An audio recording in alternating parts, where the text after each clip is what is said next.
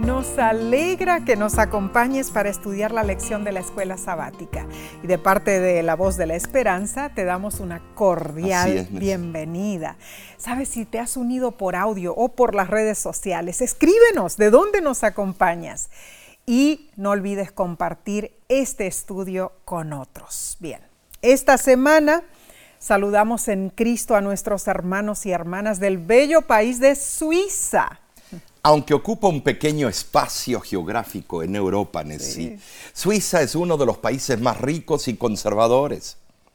Allí uno puede ver paisajes inolvidables. La verdad que sí. Puedes despertarte a orillas del lago Lemen eh, pasar la mañana viendo los hermosos Alpes, ah, dar un paseo en tren por la tarde y dormir en un hotel a 3.000 metros de altura, con el estómago lleno de pan untado en queso fundido. Mm, ¡Qué rico! Ay, no, no, no les recomiendo eso. Bueno, bueno, pero hablemos de la obra adventista en Suiza. Tenemos allí 57 iglesias con casi 5 mil miembros. Amén. Y desde Suiza, la voz de la esperanza recibe mensajes. Por eso hoy saludamos a nuestros queridos hermanos y hermanas que viven allí en Suiza. Están siempre en nuestras oraciones. Bien, esta semana repasaremos la lección número 7 para el 18 de febrero del 2023. Se titula A uno de estos mis hermanos pequeños. Tremenda lección. Sí. Tengo curiosidad en cuanto al enfoque que el autor le da a esta lección. Claro, todos estamos curiosos. Pero antes que nada, pidamos la bendición de Dios. Debemos orar como siempre solemos hacerlo. Padre Celestial, te agradecemos profundamente por este privilegio de estar juntos con nuestros hermanos y hermanas, indagando, profundizando las verdades tangibles de tus sagradas escrituras. Gracias por este privilegio. En el nombre de Cristo Jesús. Amén. El texto de esta semana se encuentra en Mateo capítulo 25, versículo 34. Y dice así. Entonces el rey dirá a los de su derecha, venid, benditos de mi Padre, heredad del reino preparado para vosotros desde la fundación del mundo. Bueno, los que somos bendecidos por Dios, somos bienaventurados. Así es. El versículo da a entender que nuestro Padre Celestial tiene una gran familia de herederos, ¿no es cierto? Ahora, hermanos, la Biblia también habla de huérfanos, viudas, y desconocidos, a veces los llama a los desconocidos extranjeros. Ese grupo puede ser a quienes Jesús se refirió como estos mis hermanos más pequeños. Aquí encontramos otra forma de ser bendecidos por Dios, algo que todos nos debemos esforzar por practicar. ¿A qué me refiero? A hacer el bien al prójimo. Jesús dijo que lo que hagamos a uno, o unos de estos sus hermanos, a él lo hacemos. ¿Cómo podemos identificar a estos hermanos hoy día? Mm. Los forasteros de los tiempos bíblicos eran personas que tenían que dejar su tierra natal, quizá a causa de la guerra o por el hambre. Ahora, el equivalente en nuestros días podrían ser los millones de refugiados que se han convertido en indigentes debido a circunstancias en las que no eligieron estar. ¿Saben? Sí, los huérfanos son niños que han perdido a sus padres por la guerra, por un accidente o por una enfermedad. Son niños cuyos padres están en la cárcel ah, o, no están presentes para sus hijos. Y las viudas, Nessie, son las que han perdido a sus cónyuges. Así es. Muchas son cabeza de familia. Son madres solteras a quienes les vendría muy bien la ayuda que la iglesia puede brindar. Ah, claro. Ahora, Todo esto nos presenta un amplio campo de servicio que debemos nosotros buscar, indagar y tratar de servir al prójimo. Y esto es muy cierto. O sea, cuando estén enfermos, visitarlos. Cuando estén abatidos, consolarlos. Cuando sufran pobreza, ayudarles en lo que nos sea posible. Cuando estén en peligros por adversarios exteriores, ponernos a su lado. Es cierto que no se los puede bendecir con todo lo que ellos necesitan, hermanos, pero sí podemos bendecirles con lo básico. O sea, podemos ser amables con ellos y en retorno nos sentiremos bendecidos también. Amén y amén. Dios siempre ha querido bendecir a su pueblo. Hermano, ten eso por sentado. Sin embargo, en este mundo de pecado la pobreza siempre existirá. Es un hecho. Parte de la misión de Jesús incluía dar alivio espiritual y ayuda material, eh, material a los que sufrían económicamente. Amar a los demás y ayudar a los necesitados es un mandamiento divino. Y sabes, sí, las escrituras a menudo hablan de ayudar a los pobres y desfavorecidos, Nessie. Pero, ¿sabes lo que pasa? Debemos hacernos la pregunta. ¿Qué es lo que realmente cuenta? Mm. ¿Lo que hacemos o lo que creemos y también sentimos, Nessie? Mm. Bueno, pongamos un ejemplo. El Ejército de Salvación. Tremendo trabajo Es una organización cristiana fundada en 1865 en Londres. Eh, el fundador fue el pastor metodista William Booth y su esposa Catherine. Juntos agruparon el trabajo voluntario de creyentes de varias denominaciones. ¿Para qué?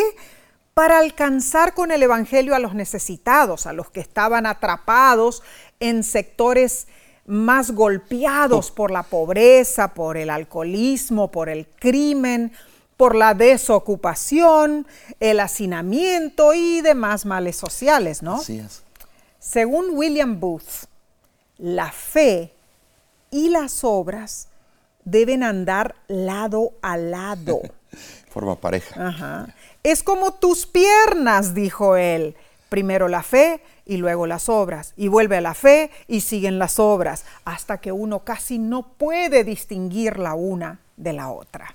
A tremenda explicación. Ojalá que el resto del mundo protestante o evangélico comprendiese lo que William Booth dijo. Claro. Sugestiva la manera de ejemplificarlo este hombre. Es, así es. Eh, de verdad pegó en el clavo. Muy cierto. Santiago capítulo 2, versículo 26 dice, porque como el cuerpo sin espíritu está muerto, así también la fe sin obras está muerta. Ay, yo no sé cómo Lutero quería que este libro sea quitado del Nuevo mm. Testamento, porque no lo entendía. No, no lo entendía. La palabra que Santiago usa es hacer. Claro. Su mensaje es claro, una fe real muestra en, nuestro estilo de vida. claro que se muestra. ¿Seguro? Nuestra fe debe cambiar lo que somos y lo que hacemos. Sabes, en el estudio de esta semana, Nessie, eh, te enfrentarás con la pregunta, ¿qué puedes hacer para demostrar a otros tu fe en Jesús? Oh. ¿Cómo puedes servirles? Mm apoyarles, alentarles e incluso mostrarles con tu fe eh, eh, que te ha cambiado a ti y cómo ellos también pueden cambiar. Ah, bueno, bueno, veremos que al ser administradores de los negocios de Dios, el ayudar a los pobres no es solo una opción, hermanos, es seguir el ejemplo de Jesús y obedecer sus mandamientos. Bien. Demos seguimiento entonces analizando la lección del domingo 12 de febrero titulada La vida y el ministerio de Jesús. Sabes si se podría escribir un, un libro entero o un- una enciclopedia solamente en este tópico. Cierto. Temprano en el ministerio público de Jesús, él viajó a Nazaret y tú y yo estuvimos allí, Sí, ¿cierto? sí, sí. Eh, en la región de Galilea. Claro. Esa era la ciudad de su niñez y la gente local ya había oído hablar de su obra y también de sus milagros. Seguro. Ahora, como era su costumbre, Jesús asistió a los servicios de sábado, donde en, en el griego es sinagoge o sinagoga.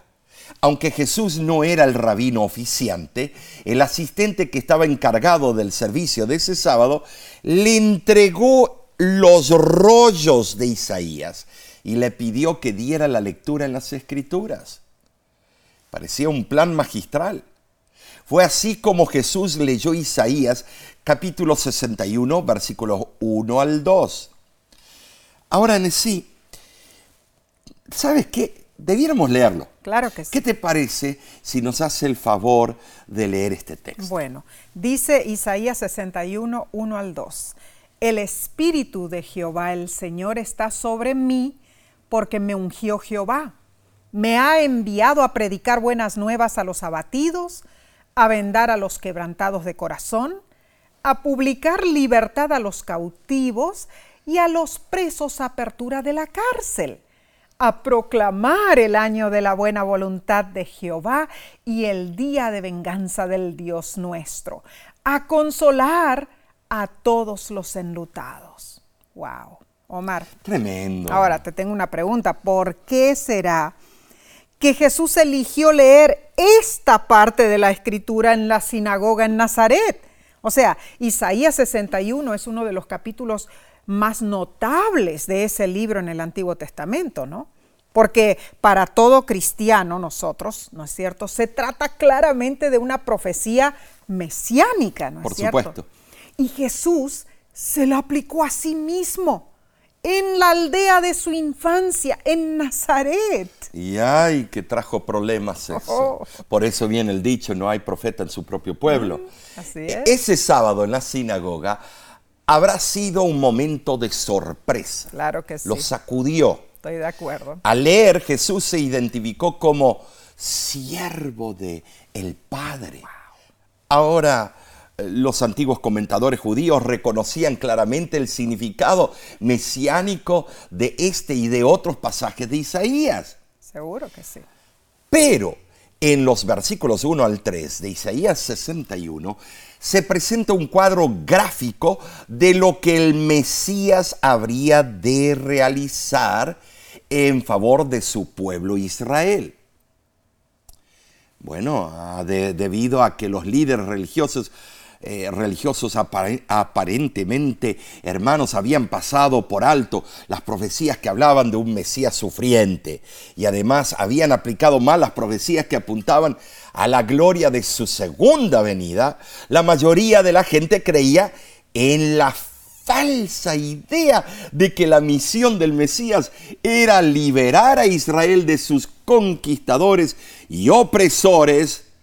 ¿Quién más? Los romanos. Sabes, Eh, solo pensar que la declaración de la misión del Mesías estaba descrita en Isaías 61, del 1 al 2, debe haber sido un verdadero shock para todos los presentes en esa sinagoga. Oh, Mar, claro que sí. Habrán quedado pasmados. Oh, claro. Los pobres generalmente eran menospreciados por los funcionarios es. Hmm. sin escrúpulos. ¿Como quiénes? Como los recaudadores de impuestos, los comerciantes, incluso los religiosos y sus propios vecinos, ¿no es cierto?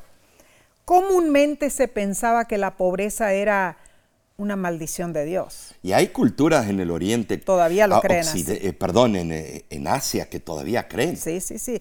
Eh, creían que su desafortunada condición debía haber sido causada por su propia culpa, o sea, la culpa del desgraciado. Hermanos, con esa mentalidad, pocas personas se preocupaban por los pobres y no se preocupaban tampoco por su infeliz situación. Jesús habló varias veces sobre el valor y la integridad. Por supuesto, sus valores a menudo estaban en desacuerdo con los de sus contemporáneos.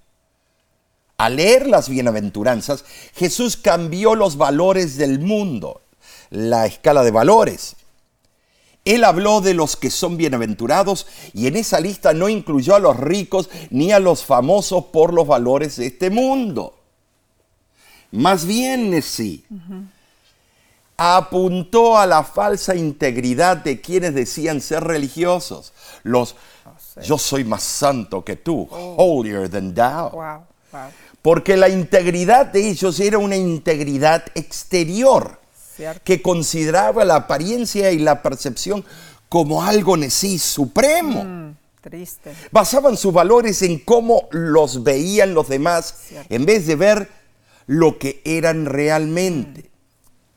Ahora, por eso Jesús exclamó en Mateo 23, 27, y es interesante lo que Jesús dijo allí. Ay de vosotros, escribas y fariseos, hipócritas. Esto duele, ¿no es cierto? Sin embargo, el amor que Jesús mostró por los pobres fue una de las mayores evidencias del, del cumplimiento mesiánico en su persona. Lamentablemente, al rechazar a Jesús como el Mesías, la nación israelita en conjunto perdió el privilegio de beneficiarse con el ministerio mesiánico. La gran obra de Cristo en la tierra incluía más que la predicación de las buenas nuevas de la salvación. Después de ser ungido en su bautismo, Cristo fue de lugar en lugar, sí, predicando su mensaje de perdón y, aceptación de parte de Dios. Pero el mensaje de Cristo era para los pobres y abatidos de espíritu. Amén por esto. Jesús vino para aliviar el sufrimiento de los que estaban tristes y fatigados por la carga del pecado. Cristo es el gran médico en sí. Amén. Él vino a sanar los corazones y las almas de los hombres. Los que se entregan al pecado se convierten en sus cautivos y esclavos. Hermanos, Cristo vino a libertar a los hombres de la esclavitud del pecado y hacerlos libres en Él. Así es. Ahora, Santiago 1.27 dice, la religión pura y sin mácula delante de Dios el Padre es esta, visitar a los huérfanos y a las viudas en sus tribulaciones y guardarse sin mancha del mundo. Con esto en mente, la lección nos pregunta, ¿cómo debería ayudarnos este versículo a establecer nuestras prioridades religiosas? Buena pregunta. Las escrituras nos enseñan a ser proactivos en la caridad. Practicar esto es parte de la religión pura y sin mácula que presenta Santiago. El amor por los necesitados trae bendiciones divinas. Cuando ayudamos a los afligidos, también ayudamos al Señor en persona de los necesitados. Esta lección nos está conduciendo a lugares maravillosos, Omar. Seguiremos estudiando en unos segundos. Volvemos enseguida.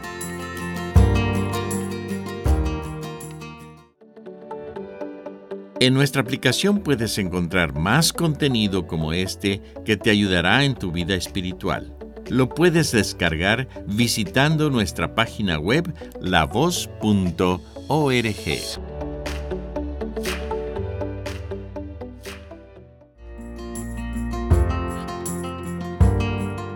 Gracias por acompañarnos. Sabes, la sabiduría divina es bendición para todos los aspectos de nuestra vida.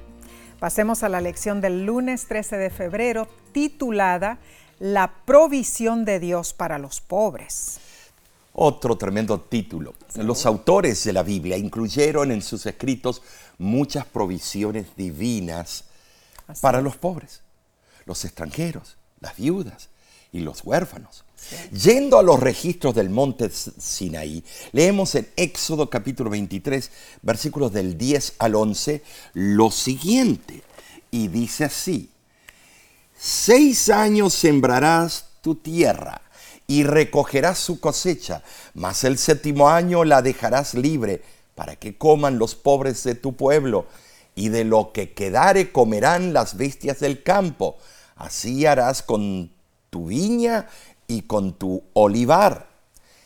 Entonces cosecharán por seis años y el séptimo año sería para ayudar a los necesitados, Nessie. Un plan magistral. Tremendo. Eh, pero leamos también Levíticos 23, 22 y Deuteronomio 15, 11. Y dice, cuando segaréis la mies de vuestra tierra, no segaréis hasta el último rincón de ella, ni espigarás tu siega. Para el pobre y para el extranjero la dejarás. Yo Jehová vuestro Dios. Porque no faltarán menesterosos en medio de la tierra. Por eso yo te mando diciendo, abrirás tu mano a tu hermano, al pobre y al menesteroso en tu tierra.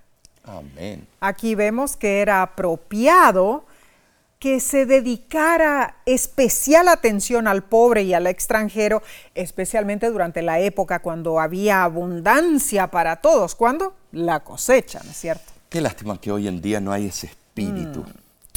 Eh, muchos, eh, aunque lo lean, están, se han enfriado Mm. adentro. Cristo hizo referencia a esto en Mateo 26, 11. Es cierto, nunca cesará la necesidad de demostrar generosidad y caridad a los necesitados. Nessie. ¿Cierto? ¿Sabes? Santiago dice que los pobre- pobres son los que Dios ha elegido para sí. Los pobres y necesitados tienen derecho a reclamar la ayuda de los que tienen mejores medios y debe dárseles la ayuda que necesitan, no de mala gana, sino liberalmente. Esto es difícil, porque a veces nos toman el pelo. Bueno, somos nosotros que debemos juzgar esas intenciones. El término abrirás tu mano es muy relevante. Se usa aquí la forma enfática hebrea, ciertamente abrirás tu mano. La forma sustantivada de este verbo significa la entrada de una tienda, de una casa, del tabernáculo e incluso de la casa del rey. Eso lo vemos en 2 de Samuel 11:9. ¿Saben sí?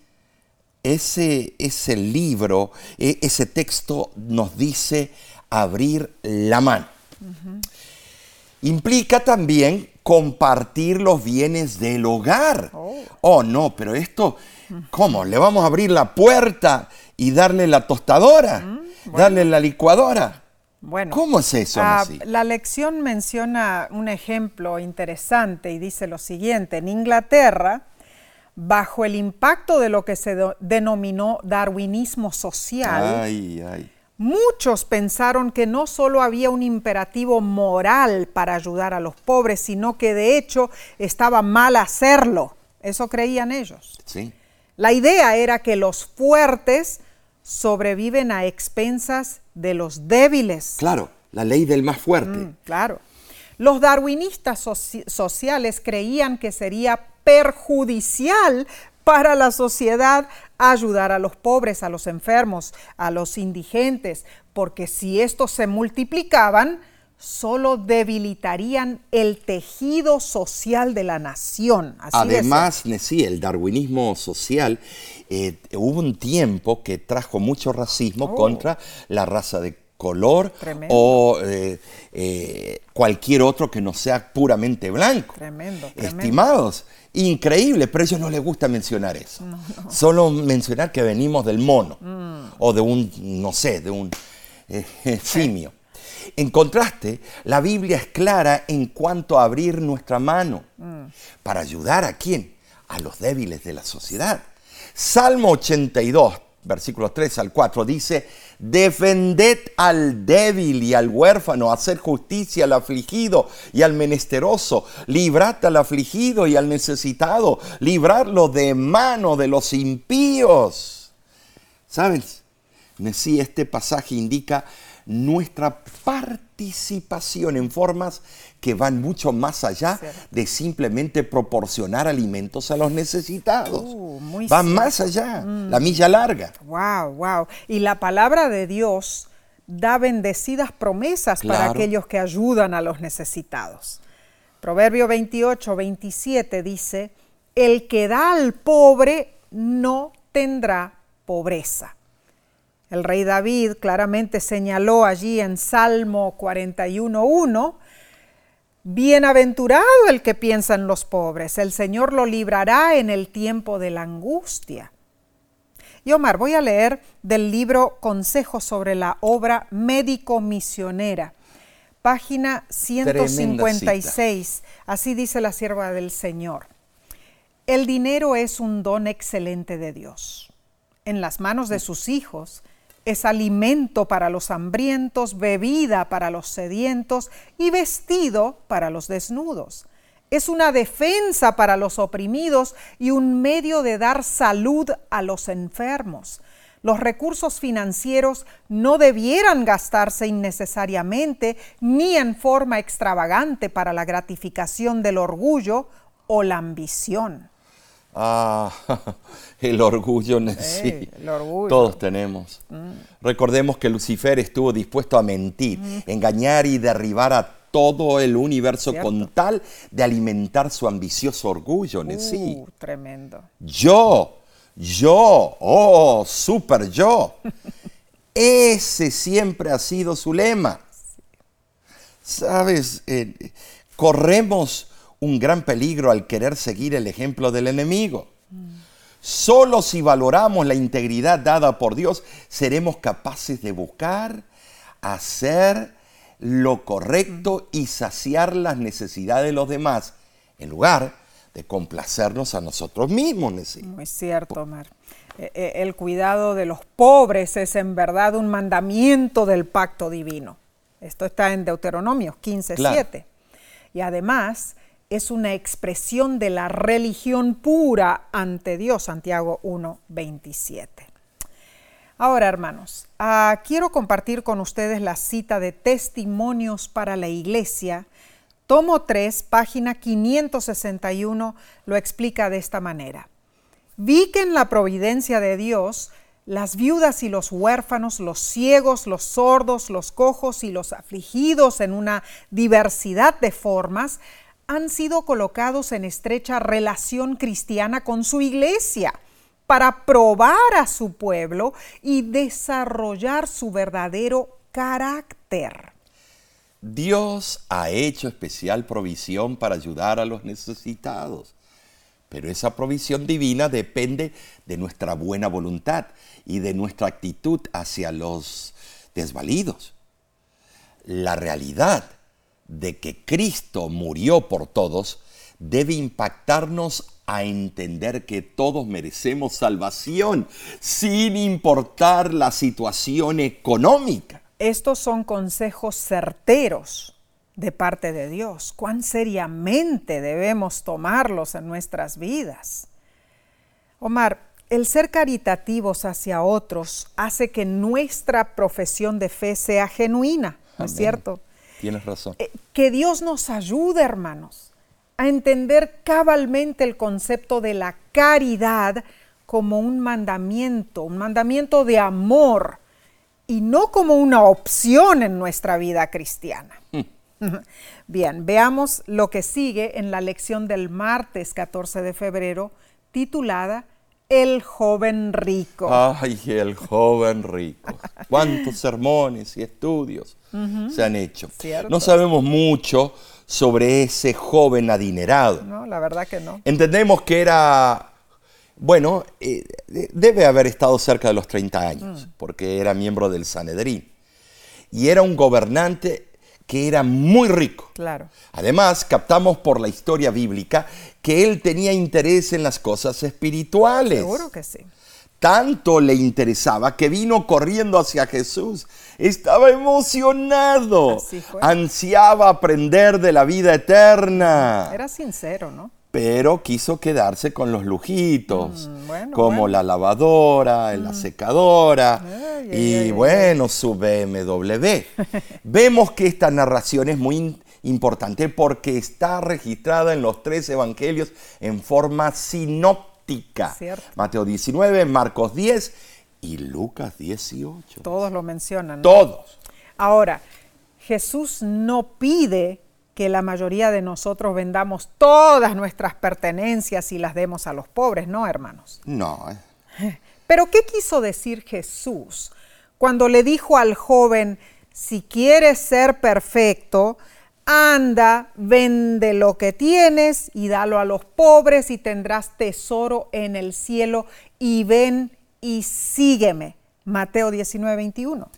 Sabes, Nessie, eh, eh, Dios le Cristo sabía la debilidad de este hombre. Oh, claro que sí. Una cosa es cierta. Jesús sabía que lo que el joven decía o insinuaba con su pregunta, ¿qué más me falta?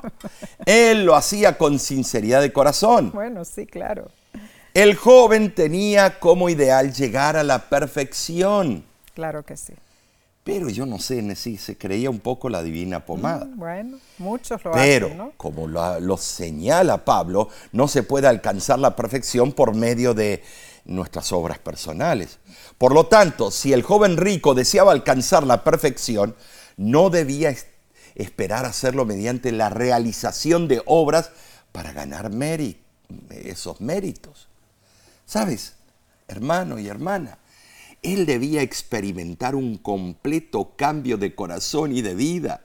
Su mente debía ser transformada, su manera de alcanzar la perfección debía ser completamente diferente. Entonces, dentro del carácter del joven rico, que en otros sentidos era digno de encomio, aún quedaba un defecto serio. ¿Cuál era ese defecto? El egoísmo. O sea, el dinero habrá sido un dios en la vida de ese joven. Y aunque la respuesta de Jesús suena severa quizá, algunos piensan así, Jesús sabía que dejarlo todo sería la única esperanza de salvación para ese joven rico. A menos que se eliminara la devastadora influencia de su egoísmo, el joven rico no podría progresar hacia la deseada perfección. Ahora, la enfermedad o problema siempre varía de persona a persona, hermanos, y así también debe variar el tratamiento, ¿verdad? ¿A qué me refiero? Ah, bueno, Mar, mira, cuando, cuando Pedro, por ejemplo, eh, a Andrés, Sí. Jacobo y. Juan fueron llamados por primera vez para seguir al Maestro, Jesús no les pidió que vendieran sus barcas, sus Claro. redes, Su inven- inventario. No, claro, No. todo su negocio. No, no, no. Eh, Jesús no les dijo que esas per- pertenencias eh, no eh, les impedían que ellos le siguieran.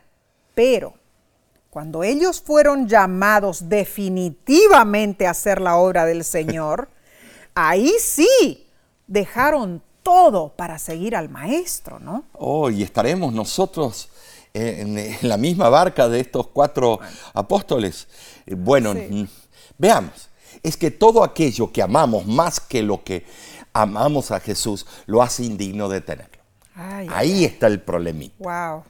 Pensemos en esto. Aún las más importantes responsabilidades terrenales son menos importantes que seguir a Cristo, mis Cuán hermanos. cierto, cuán cierto. Ahora, Pablo lo perdió todo para ganar a Cristo. Esto es relevante, esto es tremendo. A fin de posesionarnos del tesoro celestial, debemos estar dispuestos a deshacernos de todo lo que tenemos. ¡Ay! Pero el joven rico no estaba listo para hacer eso. Bueno, sí, allí estaba su cruz, Cierto.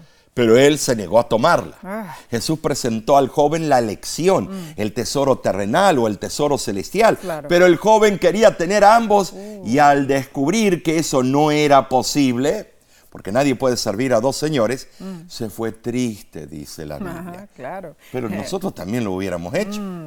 El penoso descubrimiento de que él no podía servir a Dios y a las riquezas le resultó imposible de sobrellevar. Grande fue su chasco, me imagino, cuando él comprendió el gran sacrificio que implicaba alcanzar la vida eterna. Bueno, la impaciente alegría con la cual él se había acercado corriendo a Jesús, emocionado al principio, ahora se transformó en tristeza. El precio de la vida eterna, la cual él buscaba con ansias, era mayor que el precio que él estaba dispuesto a pagar. Es cierto que el joven tenía muchas posesiones, pero la verdad es que sin la sabiduría celestial para administrarlas debidamente, él encontraría que le eran una maldición y no una bendición. Lo triste es que nunca más se vuelve a saber de ese joven. Cambió la eternidad por sus posesiones terrenales. Pero, ¿qué de nosotros? Elegir como lo hizo ese joven es un gran engaño porque no importa qué riqueza material tengamos ahora, tarde o temprano nos morimos todos y enfrentamos la perspectiva de la eternidad. Saben, decía, hay muchos ejemplos de personas pudientes que han descubierto que su riqueza no les dio la paz ni la felicidad que esperaban. Se han escrito innumerables biografías sobre cuán miserables han sido muchas personas ricas. Mm. Veamos los comentarios eh, de algunos millonarios muy famosos. Está la célebre autora a Shannon Alder. Ella escribió, el dinero no es la solución a tus problemas, solo te permite llevar tu infelicidad con estilo. La renombrada actriz, cantante y modelo francesa Brigitte Bardot dijo, he sido muy afortunada, muy rica, muy hermosa, muy adulada, muy famosa, pero muy infeliz. Wow. Y Abigail uh, Disney, heredera de Walt Disney, dijo, los millonarios somos personas miserables e infelices. ¡Qué barbaridad! Mm. Y Marcus Persson, el millonario programador y diseñador de videojuegos, dijo, tengo miles de millones en dinero, pero tengo gran tristeza en mi vida. Ay, Omar, bueno.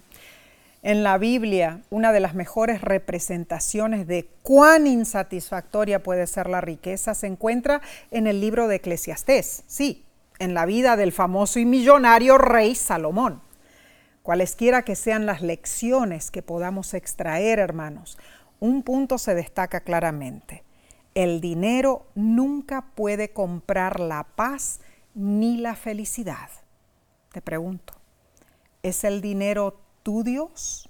Mm, bueno, seguiremos ponderando sobre este tema tan candente, pero lo haremos en unos segundos. Volvemos con el estudio del miércoles.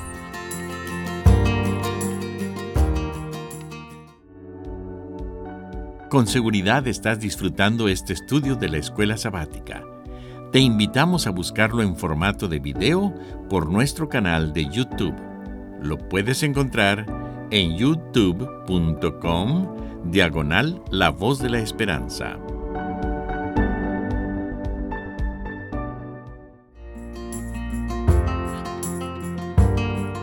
Estamos estudiando la importancia de compartir lo que tenemos con los necesitados. Pasemos a la lección del miércoles 15 de febrero titulada Saqueo esta es una historia fascinante, ¿no es cierto, Mar? Sí lo es. Porque hay muchos saqueos alrededor del mundo, incluso dentro de la iglesia. Ay, ay, ay, recaudador de impuestos. Uh. ¿Sabes lo que es eso? Los amamos. Cierto esto.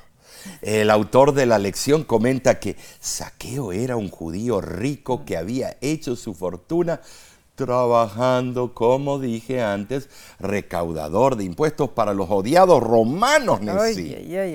Por eso y porque él y otros recaudadores de impuestos exigían más impuestos de los que realmente debían. Saqueo era de, detestado, oh, lo odiaban. Eh, él vivía en Jericó, un pueblo que se encontraba en una ruta con mucho negocio comercial. Mm. Él sacaba eh, dinero extra para su bolsillo. Tajadita, ¿no? Eso lo sabemos mucho en nuestros países. Pero el encuentro de Saqueo y Jesús no fue una coincidencia. No fue. Aparentemente Saqueo sentía una convicción espiritual mm. y quería hacer cambios en su vida en tremendo, Tremendo. ¿Sabes? había oído hablar de Jesús y quería verlo. Lo interesante es que las primeras palabras de Jesús a Saqueo revelan que incluso antes de entrar a la ciudad, Jesús ya sabía todo acerca del recaudador de impuestos. Oh, maravillosa sabiduría divina. Ahora, Saqueo y el joven rico tenían algunas cosas en común. Ambos eran adinerados, ambos deseaban ver a Jesús y ambos querían la vida eterna. Omar, similitudes hasta ahí. Porque allí entonces cesan esas cosas que eran iguales entre ellos, ¿no? Notemos algo fascinante, hermanos. Cuando Saqueo dijo que él daría la mitad de sus bienes a los pobres, Jesús aceptó ese gesto como expresión de una verdadera experiencia de conversión. Wow. es cierto. Notemos, Jesús no le dijo, bueno, lo siento, saqueo, pero como con el joven rico, a ti también te digo, es todo o nada. O sea, la mitad no es suficiente. En serio. Jesús ¿eh? no le Muy dijo interesante eso. esto. Muy buen punto, Sí. sí. Pero veamos la gran diferencia entre el joven, el joven rico Ajá. y saqueo. La sierva del Señor comenta lo siguiente en el deseado de todas las gentes, página 508. Cuando el joven y rico príncipe se había alejado de Jesús, los discípulos se habían maravillado de las palabras de su propio maestro. Cuán difícil es entrar en el reino de Dios los que confían en las riquezas. Ellos habían exclamado el uno al otro, ¿y quién podrá salvarme? Ahora tenían una demostración de la veracidad de las palabras de Cristo. Lo que es imposible para con los hombres, posible es para Dios. Vieron cómo, por la gracia de Dios, un rico podía entrar en el reino. Antes que Saqueo mirara el rostro de Cristo, había iniciado la obra que ponía de manifiesto que era un verdadero penitente. Antes que fuera acusado, había confesado su pecado. Se había rendido a la convicción del Espíritu Santo. Entonces vemos que había una marcada Sí, diferencia, ¿no sí, es cierto? sí. Aunque a Saqueo seguramente le gustaba su Claro, riqueza. como él, eh, la riqueza no era un Dios para él. Hmm.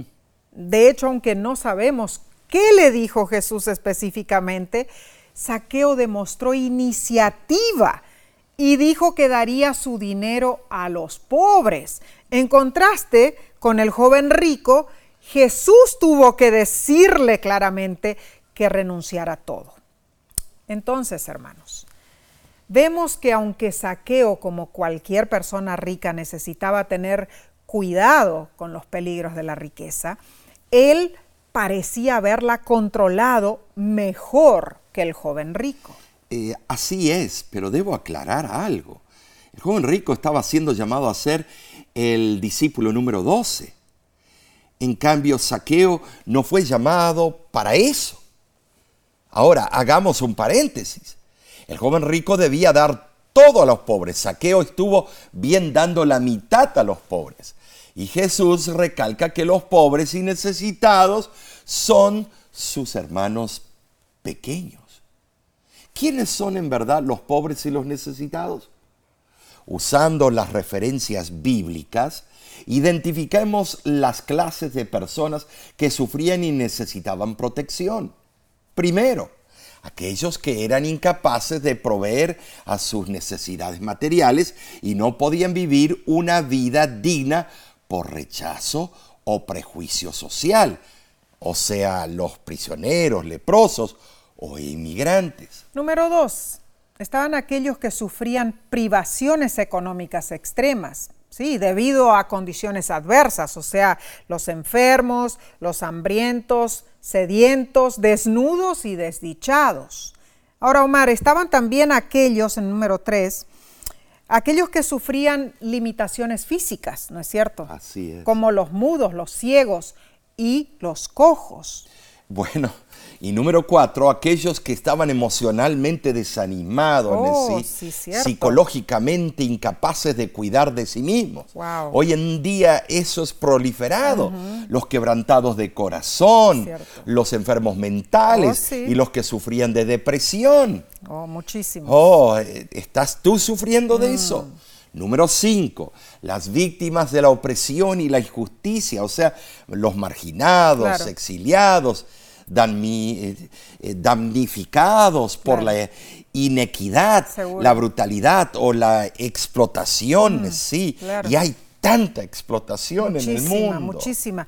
Y número seis, por último, ponemos también a aquellos que necesitaban ayuda para recomenzar sus vidas. Ah, claro. ¿no? Entonces, todos estos eran considerados necesitados. Entonces nosotros caemos en esos rubros. Mm. Bueno, muchos, ¿no es cierto? Pero recalquemos, las circunstancias de la pobreza o la cuestión de, si la víctima es responsable de su estado de pobreza son irrelevantes, hermanos. También es irrelevante la cuestión si esa persona merece recibir asistencia o no.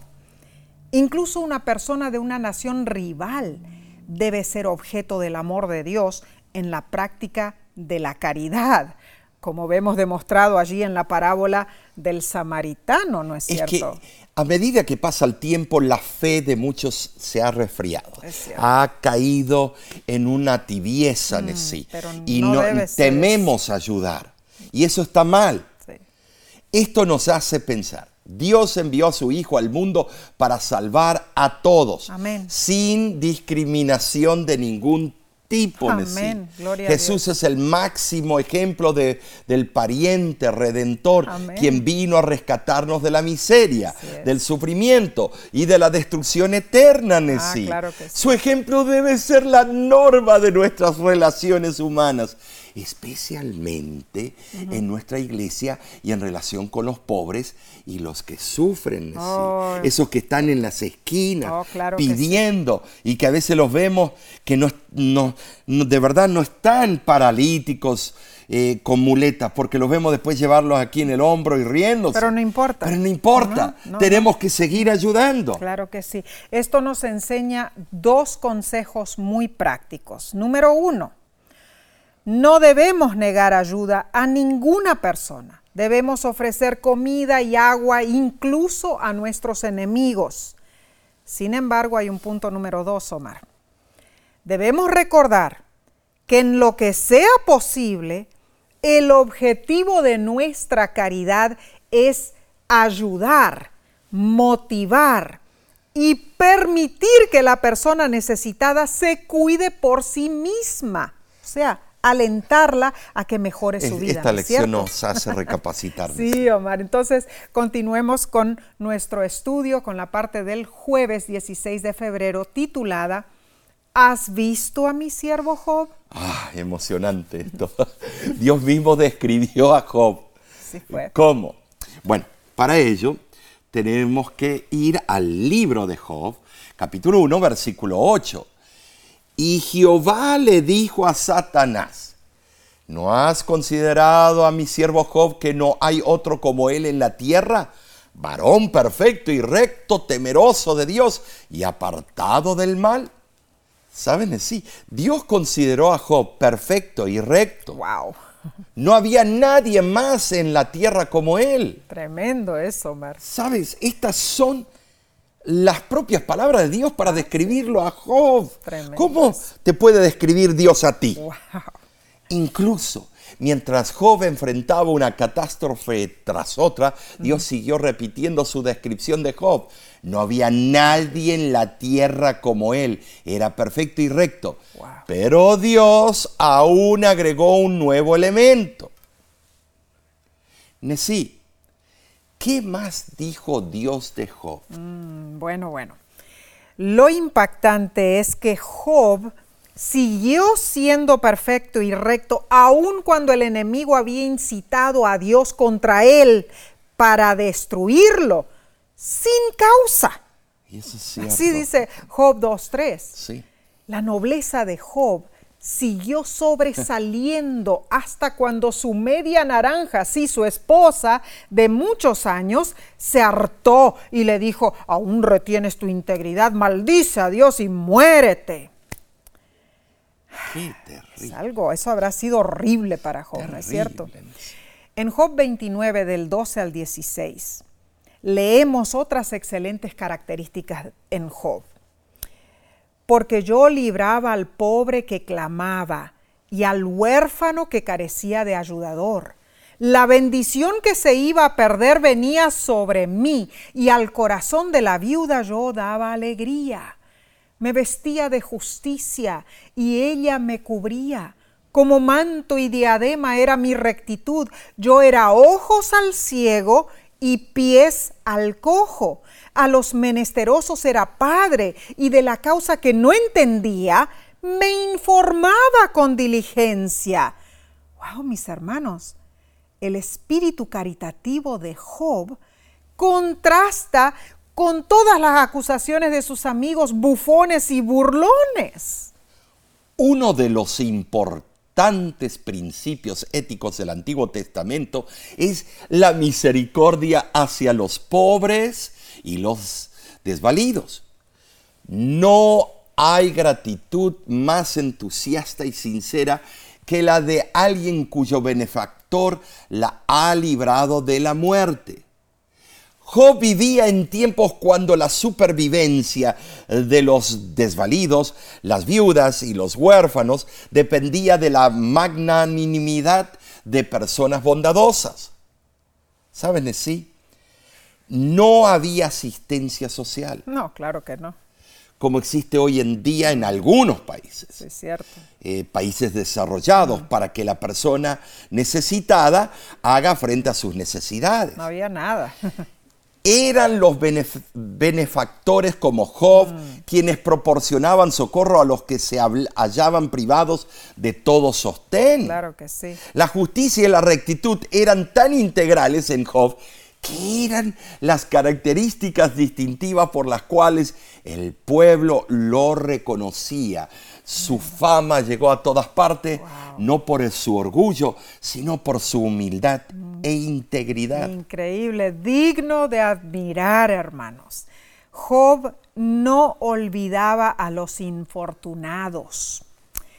Y la Biblia indica que los regalos de Job eran más que una mera pitanza, no. Él hacía lo posible para socorrerlos. Sus regalos, sus donativos estaban a tono con su bondad. Él tenía suficientes recursos materiales y espirituales, pero tendía su mano a todos los abatidos. Esto es verdad. Job era hombre de autoridad en su pueblo hacía decisiones, ajustaba las diferencias, ocupaba el lugar principal. Servía como un juez, ¿no es cierto? Como hábil administrador, Job presidía como un rey, conservando el orden y la disciplina. Como hombre, Job procuraba aliviar y consolar a sus prójimos. Sí, algo loable, loable de Job fue cuando dijo, sabes, de la causa que no entendía me informaba con diligencia. Job 29, 16. Qué tremendo, un hombre sabio aún. Job no esperaba sentado a que algún vagabundo vestido con harapos mm. se le acercara para pedirle limosna. No, Job era proactivo, buscaba a los necesitados y actuaba socorriéndolos. ¿Cómo nos cuesta eso hoy en día? Porque desconfiamos de todos. Oh, sí, Omar. E, inclusive el hecho de que él no entendía alguna situación dice que él se informaba con diligencia. E, es impresionante. Y la hermana White aconseja en Joyas de los Testimonios, tomo 2, página 42. No aguardéis a que llamen vuestra atención a sus necesidades. Obrad como Job. Lo que él no sabía, lo averiguaba Haced una gira de inspección y ved lo que se necesita y cómo puede suplirse mejor. Bueno, Omar, este es un nivel de administración del dinero y de los recursos de Dios que está más allá de lo que muchos de nosotros solemos hacer, ¿no es cierto? Tremendo. La verdadera religión es práctica, hermanos. Sí, sí, e- es cierto, incluye las ceremonias de la iglesia, eh, todo eso, pero se manifiesta en la vida que vivimos delante de nuestro prójimo. Bueno, Nessie, oh, esta lección fue directa. Wow. Estudiamos consejos importantes y prácticos. Así fue. Pero ahora, como solemos hacer, hagamos un repaso Claro que sí. rápido de lo que estudiamos. Número uno, vimos que una fe real se muestra en nuestro estilo de vida. Así es. Nuestra fe debe cambiar lo que somos y lo que hacemos.